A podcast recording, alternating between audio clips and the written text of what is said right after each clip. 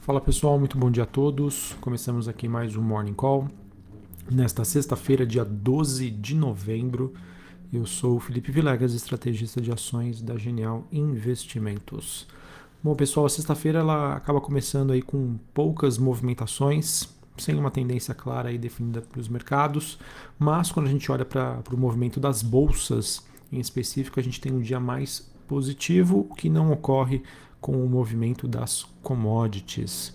É, é sempre importante a gente avaliar que é, acredito né, que a repercussão ainda dos dados referentes à inflação nos Estados Unidos, que possam se traduzir né, num dólar mais forte, numa abertura da taxa de juros e uma pressão no, nos ativos de maior duração por conta de uma possível expectativa de elevação da taxa de juros no futuro, ainda possam é, pressionar os mercados nas próximas semanas.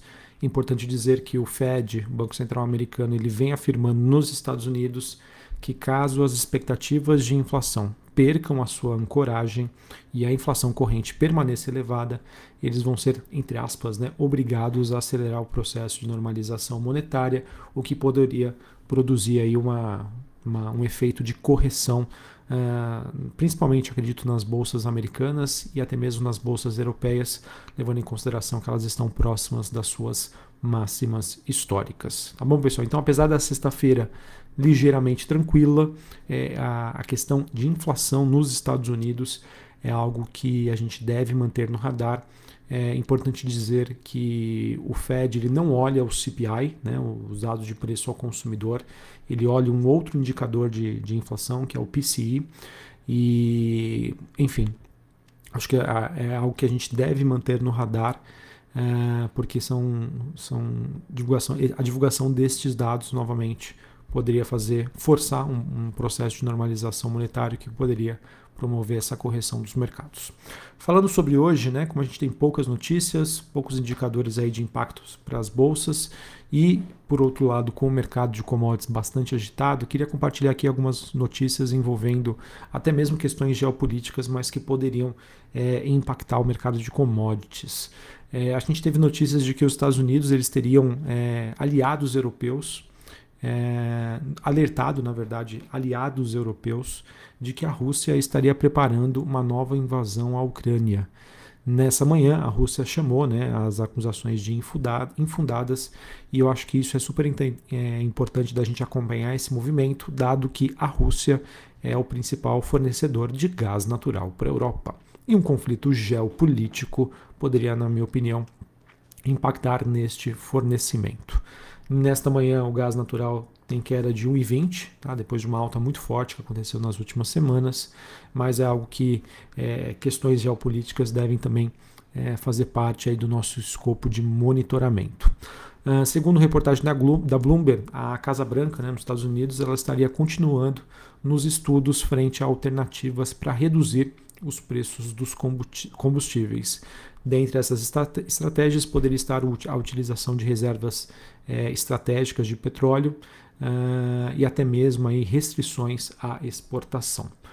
Por conta disso, desse movimento né, de maior, maior força-tarefa dos Estados Unidos é, frente a essa questão do preço do petróleo, nós temos neste momento o petróleo WTI negociado em Nova York caindo 1,62 na região dos 80 dólares o barril e o Brent, que é o contrato negociado em Londres, com queda de 1,34.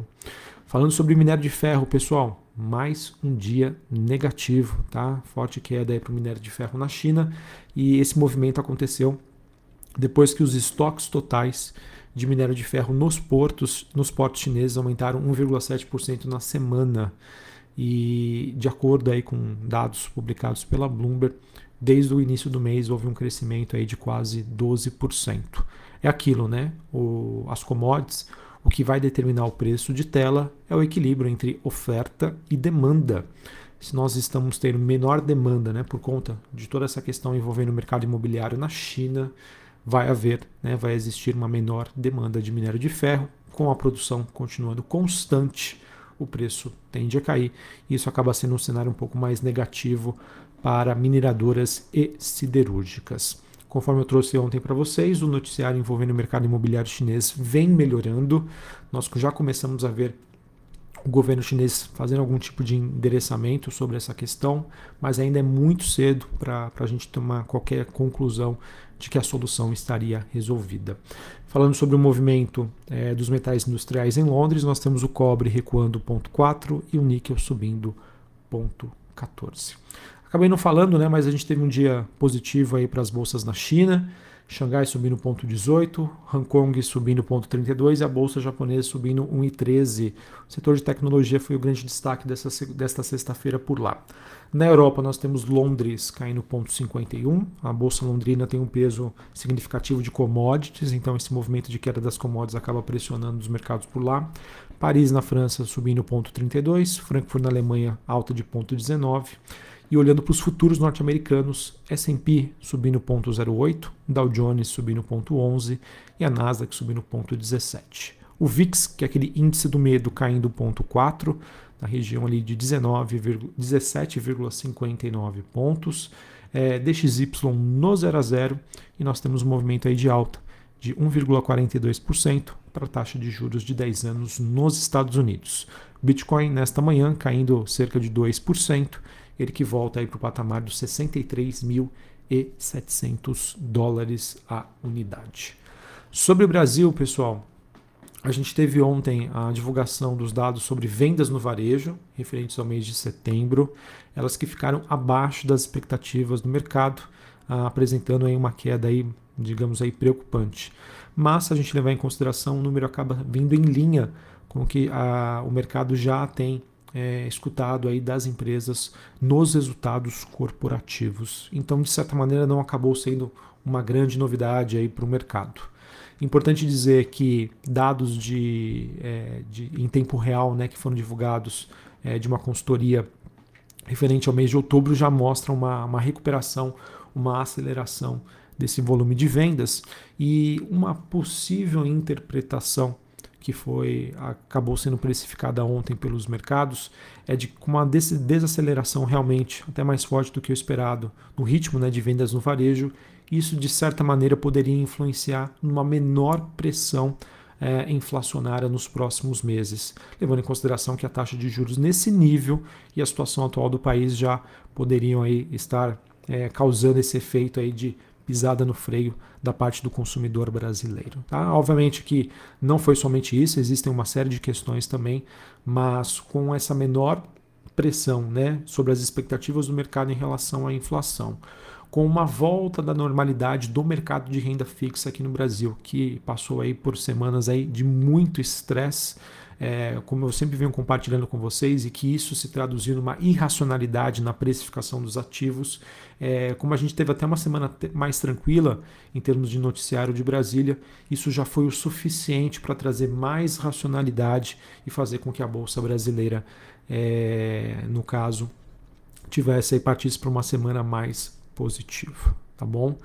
Uh, bom, o cenário de, de, alta de inflação, juros mais elevados, redução de, do auxílio emergencial, obviamente, né, eles acabam acarretando aí numa redução também na renda disponível, o que vai levar a uma menor expectativa de crescimento do PIB aqui no país. Então vai ser também super importante a gente entender qual vai ser a velocidade, a magnitude e a duração dessa desaceleração para os próximos meses aqui no Brasil. Tá bom? Então, enfim, pessoal, é um cenário realmente muito difícil. É, o que eu gostaria de compartilhar aqui com vocês, que a principal mensagem é que temos um cenário bastante negativo para o Brasil sobre questões políticas, fiscais e também a questão de, econômica. Mas o que nós temos hoje precificado nos ativos vai, vai além desse cenário negativo que eu acredito que possa acontecer nos próximos meses, tá bom?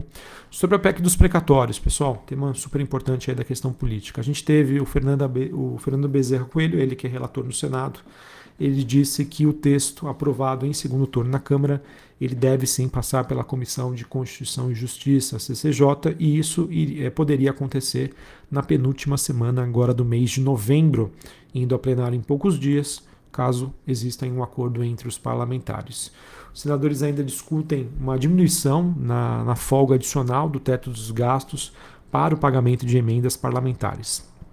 Na conta deles, é, dos 91,6 bilhões de reais liberados pela PEC, apenas 80 bilhões seriam necessários aí para as despesas.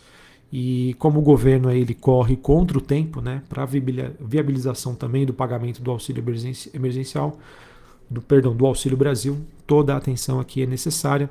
Acredito que o medo do mercado hoje é que esse processo seja empurrado por mais um tempo aí com a barriga, o que poderia abrir a, a, a possibilidade de se propor uma solução que abra um dano aí fiscal ainda maior. Tá? Então acho que vai ser super importante a gente acompanhar essa dinâmica. Quanto mais esse processo demorar, pior sobre a percepção aí de risco do mercado para o mercado em relação ao compromisso fiscal no Brasil. Beleza? É, e acho que é isso, tá? Em termos de indicadores econômicos, vamos ficar atentos hoje aos dados referentes à parte de serviços aqui no Brasil, esse dado que será divulgado às 9 horas da manhã. É, vamos ver se a gente pode ter alguma surpresa positiva, levando em consideração que a parte de serviços é, prestados aqui podem se favorecer com o processo de reabertura das economias pós-vacinação aqui no país. Às 10 horas da manhã a gente também dá, tem dados sobre a confiança do empresário industrial. E nos Estados Unidos, ao meio-dia, a gente tem um relatório de, de emprego nos Estados Unidos, sentimento do consumidor da Universidade de Michigan e às 3 horas da tarde a divulgação aí sobre perfurações de poços e de plataformas de petróleo nos Estados Unidos, dado às 3 horas da tarde, que poderia influenciar nos preços do petróleo. Tá bom?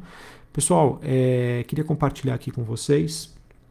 Eu vou ter um, um descanso aí de duas semaninhas é, e eu retorno agora no finalzinho do mês, no final do mês de novembro, é, no dia 29 de novembro, segunda-feira, tá bom? Então são, seriam duas semaninhas aí de descanso e eu retorno no próximo dia 29 é, de novembro para quem gosta, né, para quem me acompanha aqui, a gente sempre fala aqui de noticiário macroeconômico, político, noticiário também corporativo, é, e ainda não conhece, queria deixar o convite para vocês nos acompanharem. É, o nosso Morning Call, que acontece todos os dias, a partir das 8h40 da manhã, no YouTube da Genial Investimento. Então, se vocês gostam do meu trabalho, tenho certeza absoluta que vocês vão aí curtir bastante o trabalho do Roberto Mota e toda a nossa equipe, todo o nosso time de análise. Tá bom? Então deixo aqui o convite para vocês. E lembrando, dia 29 de novembro estarei de volta. Um abraço a todos, uma, uma ótima sexta, um ótimo final de semana. Até mais. Valeu.